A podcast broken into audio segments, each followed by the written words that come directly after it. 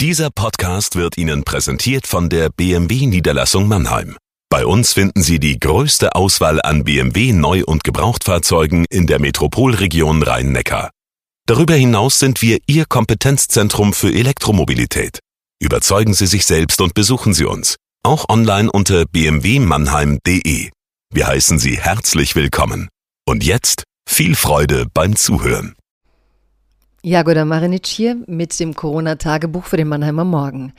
Es ist also soweit, die Normalität läuft langsam wieder an und wir müssen uns darüber verständigen, wie das Ganze gehen soll, was zuerst aufmacht, wie man das Virus weiterhin irgendwie im Zaum halten kann und gleichzeitig eine gewisse Normalität trotz Pandemie herstellt.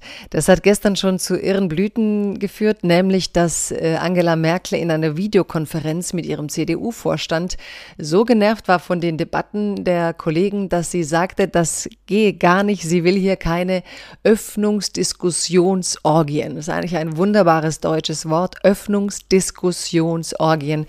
Das sind die Schönheiten der deutschen Sprache, die man dann bürokratisch wunderbar verwenden kann. Ich fand das ganz witzig, auch was das ausgelöst hat hierzulande wieder an Empörung, als würde Merkel jetzt den demokratischen Diskurs für immer verhindern, da statt eine gewisse Genervtheit von Pfauenkämpfen innerhalb ihrer Partei dahinter zu sehen. Alle fühlten sich bedroht, alles schreit, alles schreibt, alles hashtagt und twittert. Und darüber habe ich heute die Kolumne geschrieben, darüber, worüber wir uns eigentlich empören, wie wichtig wir was nehmen, womit wir wirklich vorankommen und wo wir, ja, und was wir eigentlich überhaupt wollen, was wir uns suchen, um uns zu empören, welche Anliegen wirklich wichtig sind, gerade gesellschaftlich. So, jetzt geht's los. Liebes Corona-Tagebuch, liebe Leserinnen und Leser, liebe Zuhörerinnen und Zuhörer.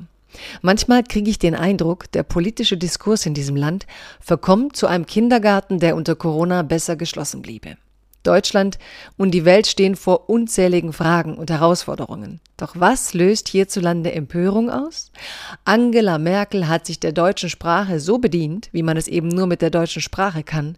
Sie hat in ihrem Ärger Substantive so aneinandergereiht, dass Öffnungsdiskussionsorgien herauskamen. Nein, wie schlimm. Es hagelt Leitartikel und selbst ein Tagesschau-Kommentar. Der Kontext der Wortschöpfung wird hingegen kaum erwähnt. Ich gebe zu, wenn ich mir das aufgeplusterte Ringen von Laschet und Söder seit Wochen in Videokonferenzen antun müsste, fielen mir noch ganz andere Worte ein als Öffnungsdiskussionsorgien.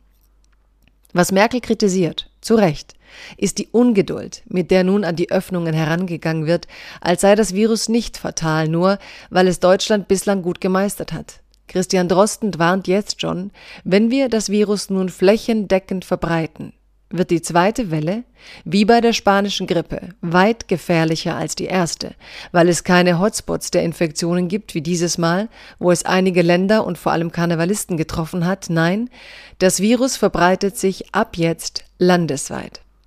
So viel zur sachlichen Frage, die man diskutieren könnte, stattdessen Diskurse wie aufgeblasene Heißluftballons. Mutti hat gesagt, wir sollen nicht mehr diskutieren.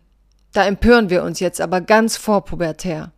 Aufstand gegen die Mächtigen, wohl wissend, dass Merkel die Kanzlerin ist, die man in Sachen Meinungsfreiheit sicher nicht fürchten muss.